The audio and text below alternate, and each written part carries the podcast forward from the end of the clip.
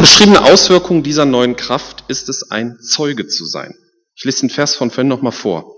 Wenn der Heilige Geist auf euch herabkommt, werdet ihr mit seiner Kraft ausgerüstet werden und das wird euch dazu befähigen, meine Zeugen zu sein. In Jerusalem, in ganz Judäa, Samarien und überall sonst auf der Welt, selbst in den entferntesten Gegenden der Erde. Dazu muss man wissen, dass Jesus diese Aussage zwar für alle Menschen gesagt hat, aber gehört haben es zuerst die Juden. Und für die steckt da drin schon eine Menge Zündstoff. Zum einen waren die Jünger von Jesus, die waren Jerusalem jetzt nicht wirklich beliebt, ne? also zumindest nicht bei der Obrigkeit. Weil die Obrigkeit hat ja die Kreuzigung Jesu äh, ja, in Gang gebracht und initiiert. Das war das erste Problem. Dann kam als nächstes Samarien. Samarien war auch schlecht. Da waren die Juden unbeliebt und die Juden mochten die Samarier nicht. Passte nicht. Und dann noch bis in die entferntesten Gegenden der Erde. Das war für die damaligen Juden, Juden besonders undenkbar, denn mit Nichtjuden wollte man sowieso keine Gemeinschaft haben. Es gab auch schon ein Zeichen dazu, zu dieser, ja, im Prinzip ist es eine Prophetie, die Jesus sagt. Ihr werdet mit der Kraft ausgerüstet und dann werdet ihr losgehen. Das erste Zeichen ist das sogenannte Pfingstwunder. Apostelgeschichte 2, 1 bis 11.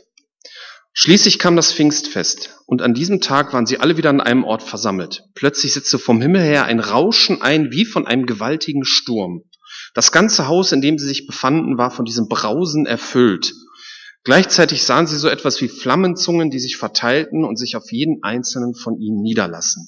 Alle wurden mit dem Heiligen Geist erfüllt und sie begannen in fremden Sprachen zu reden. Jeder so, wie der Geist es ihnen eingab. Und wegen des Pfingstfestes hielten sich damals fromme Juden aus aller Welt in Jerusalem auf. Und jenes mächtige Brausen, als nun jenes mächtige Brausen vom Himmel einsetzte, strömten sie in Scharen zusammen. Sie waren zutiefst verwirrt, denn jeder hörte die Apostel und die, die bei ihnen waren, in seiner eigenen Sprache reden. Fassungslos riefen sie, sind das nicht alles Galiläer, die hier reden? Wie kommt das, dass jeder von uns sie in seiner Muttersprache reden hört? Wir sind Pater, Meda, Elamiter. Wir kommen aus Mesopotamien, aus Judäa, aus Kappadokien, aus Pontus, aus der Provinz, Provinz Asien, aus Phrygien, aus Pamphylien, aus Russland, aus der Türkei, also ne, aus Ägypten und aus der Gegend von Cyrene in Libyen. Sogar aus Rom sind Besucher hier. Sowohl solche, die von Geburt Juden sind, als auch Nicht-Juden, die den jüdischen Glauben angenommen haben. Auch Kreter und Araber befinden sich unter uns. Und wir alle hören sie in unseren eigenen Sprachen von diesen wunderbaren Dingen reden, die Gott getan hat. Das muss ein faszinierendes Erlebnis gewesen sein. Ähm, also, ich weiß gar nicht, wie man sich das vorstellen kann. Ein, ein Brausen. Also ich habe mal gehört, dass, dass äh, manche Evangelisten, die haben versucht, das zu simulieren, indem die riesige Ventilatoren aufgestellt haben und so. Äh, aber das ist natürlich dummes Zeug. Das war hier Gottes Wirken. Die Jünger und die bei ihnen waren, erlebten, dass sie auf einmal in den Sprachen dieser entferntesten Gegenden der Erde reden konnten. Also gibt Gott nicht nur den Auftrag, ihn zu bezeugen, sondern er wird auch die passenden Worte dazu geben.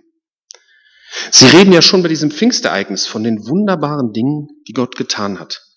Das ist sowieso ein Grundprinzip in Gottes Reich. Gibt Gott einen Auftrag, dann gibt er auch die Mittel dazu.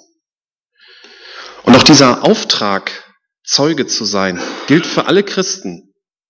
Und die Kraft dazu haben auch alle Christen. Jeder in seiner konkreten Situation. Nicht jeder ist zu den entferntesten Gegenden der Erde berufen. Aber vielleicht ist die Welt hinter deinem Gartenzaun schon ganz weit weg. Ganz extrem entfernt. Und Gott möchte, dass sie in Zukunft nicht mehr so weit entfernt ist. Vielleicht schenkt er dir Zugang zu Menschen, mit denen du bisher wenig zu tun hattest und lernst, sie zu verstehen und auch ihre Sprache zu sprechen.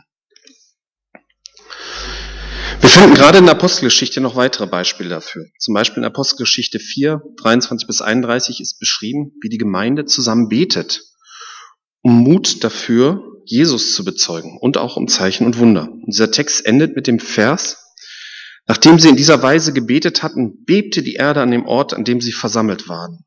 Sie wurden mit dem Heiligen Geist erfüllt und verkündeten die Botschaft Gottes weiterhin frei und unerschrocken. Durch die Apostel passierten auch weiter Zeichen und Wunder, aber die eigentliche Folge des Gebets war die freie und unerschrockene Verkündigung. Manch einer fiel dabei besonders auf. In Kapitel 6 der Apostelgeschichte wird das Wirken von Stephanus beschrieben. Von Gottes Gnade geleitet Und mit seiner Kraft erfüllt vollbrachte Stephanus unter der Bevölkerung große Wunder und außergewöhnliche Dinge. Aber es regte sich auch Widerstand gegen ihn, und zwar in der sogenannten Synagoge der Freigelassen, zu der Juden aus der Gegend von Cyrene, aus Alexandria und aus den Provinzen Sizilien und Asien gehörten. Einige Mitglieder dieser Synagoge fingen Streitgespräche mit Stephanus an. Doch gegen die Weisheit, die aus seinen Worten sprach, gegen die Kraft des Heiligen Geistes, mit der er redete, konnten sie nichts ausrichten. Die Kraft des Geistes macht die Weisheit seiner Worte unwiderstehlich. Gott steht zu ihm. Er wurde dann ja zu Unrecht gesteinigt und war der erste überlieferte Märtyrer der Christenheit. Und nach seiner Ermordung fand auch die erste richtige Verfolgung der Gemeinde statt. Und ein kleiner Satz aus dieser Verfolgungsgeschichte ist sehr faszinierend. In Apostelgeschichte 8, Vers 4. Die Christen, die aus Jerusalem geflohen waren, machten überall, wo sie hinkamen, das Evangelium bekannt. Diese Menschen waren zum Teil traumatisiert. Sie hatten ja Angehörige verloren. Also das war ja eine richtige Verfolgung. Da wurden Menschen ermordet. Aber sie hatten in Jesus Christus Trost gefunden und hatten die Kraft und den Willen, ihn zu bezeugen. Sie konnten weitermachen. Also die erste beschriebene Wirkung dieser Kraft des Heiligen Geistes war die Bereitschaft und der Mut, Zeuge zu sein noch die passenden Worte schenkt Gott durch diese Kraft. Wenn man nun von Kraft zum Zeugnis spricht, dann geht es natürlich auch immer um den Gegenstand dieses Zeugnisses. Und das ist eine Person. Jesus Christus. Ohne Jesus macht das natürlich alles keinen Sinn. Macht keinen Sinn, wenn wir hier rumgehen und Zeugnis von unserer Gemeinde geben, wie toll es hier ist. Es ist toll hier, aber es ist nicht unser Auftrag. Der Heilige Geist zieht uns zu Jesus. Es steht zum Beispiel in 1. Korinther 12, Vers 3. Ich weise euch auf Folgendes hin. Niemand, der unter der Leitung von Gottes Geist redet, wird jemals sagen, Jesus sei verflucht. Und umgekehrt kann niemand sagen, Jesus ist der Herr, es sei denn, er wird vom Heiligen Geist geleitet. Ohne den Heiligen Geist wird man nicht wirklich verstehen, dass man Jesus braucht. Man bleibt dann in diesem Nebel stehen, dass ja alle Religionen irgendwie gleich sind, dass ja alle irgendwie an denselben Gott glauben. Wir haben auch in der Jugend diskutiert am Freitag. Nehmen wir als Beispiel mal eine Wohnung. Ihr verzeiht mir dass ich das Beispiel nochmal bringe. Wir nehmen als Beispiel mal eine Wohnung in einem beliebigen Haus. Zum Beispiel äh, da hinten in dem linken Haus links oben. Man sieht, dass sich ja die Gardinen bewegen. Man sieht vielleicht auch manchmal eine schemenhafte Gestalt hinter den Vorhängen. Wer wohnt da? Der eine glaubt, dass es eine alte Frau ist. Der andere glaubt, es ist ein junger Mann. Der dritte glaubt, da wohnt eine türkische Familie. Es haben nicht alle Recht. Es können nicht alle Recht haben. Und wieso glauben so viele Menschen bei Gott, dass sich widersprechende Aussagen, dass sie gleichzeitig wahr sein können? Eine Lösung wäre, wenn der Bewohner aus der Wohnung herauskommt, man ihn sehen und mit ihm sprechen kann dann erfährt man die Wahrheit. Zumindest viel mehr Wahrheit als vorher. Und genauso hat Gott das ja gemacht. Er hat Jesus Christus geschickt durch den Nebel der schemenhaften Gottesvorstellung. Anders ging es nicht. Die Vorstellung der Menschen über Gott nehmen ja kein Ende. Es geht ja immer weiter, ja immer neue. Es ist für viele schwer, das anzunehmen. Und dafür hat Gott auch den Heiligen Geist geschickt, damit wir Jesus Christus als Sohn Gottes akzeptieren können. Wenn wir den Heiligen Geist haben, muss man uns das auch nicht dauernd erklären. 1. Johannes 2, Vers 27. Denkt daran, der Heilige Geist, mit dem Christus euch gesalbt hat, ist in euch und bleibt in euch. Deshalb seid ihr nicht darauf angewiesen, dass euch jemand belehrt. Nein, der Geist Gottes, mit dem ihr ausgerüstet seid, gibt euch über alles Aufschluss. Was er euch lehrt, ist wahr und keine Lüge.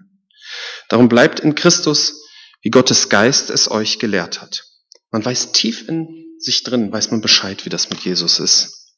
Man wird sich natürlich weiterhin gegenseitig ermutigen, man muss lernen, man muss vielleicht auch sich gegenseitig ermahnen, miteinander nachdenken, miteinander beten, miteinander anbeten. Und doch hat man diese Gewissheit. Aber es geht nicht nur ums Akzeptieren und für Wahrhalten, das wäre ein bisschen wenig. In Römer 5, Vers 5 ist das schön zusammengefasst. In unserer Hoffnung werden wir nicht enttäuscht, denn Gott hat uns den Heiligen Geist gegeben, und hat unser Herz durch ihn mit der Gewissheit erfüllt, dass er uns liebt. Es geht um die Gewissheit, dass Gott uns liebt. Und das ist auch eine Kraft und Wirkung des Heiligen Geistes. Wir haben am Anfang gehört, was Kraft ist, ne? Bewegung und Veränderung. Wir haben bisher über Bewegung, dass Menschen bewegt werden zum Zeugnis und zu Jesus hin. Und jetzt geht es um Veränderung. In Römer 14, Vers 13 bis 21 ist so eine Diskussion beschrieben, wo es darum geht, was man darf und was man nicht darf. Das ist in christlichen Kreisen wird das ja immer gern diskutiert und es hat auch seinen Platz, dass man über ethische Fragen, was gut ist, was schlecht ist, diskutiert. In diesem Kapitel geht es darum, was man essen darf und was nicht.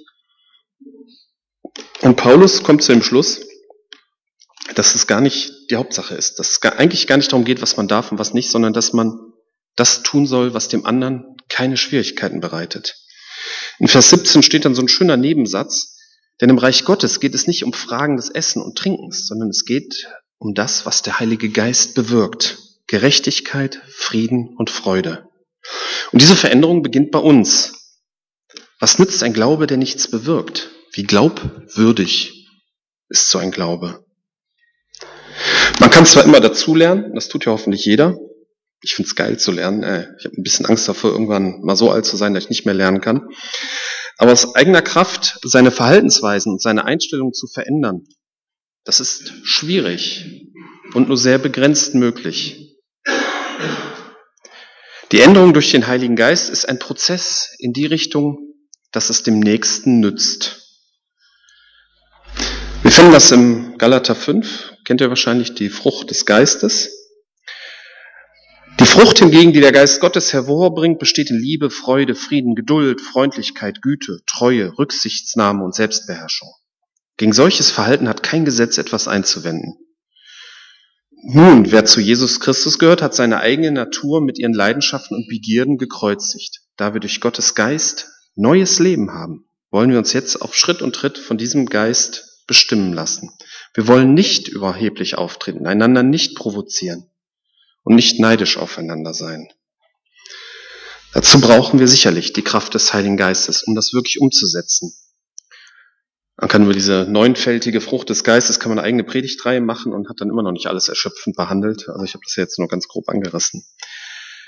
Ich bin davon überzeugt, dass wir durch, den, durch die Kraft des Heiligen Geistes andere Menschen werden können. Ob man das jetzt als bessere Menschen bezeichnet, weiß ich nicht. Aber sie sollten für ihr Umfeld besser sein als vorher.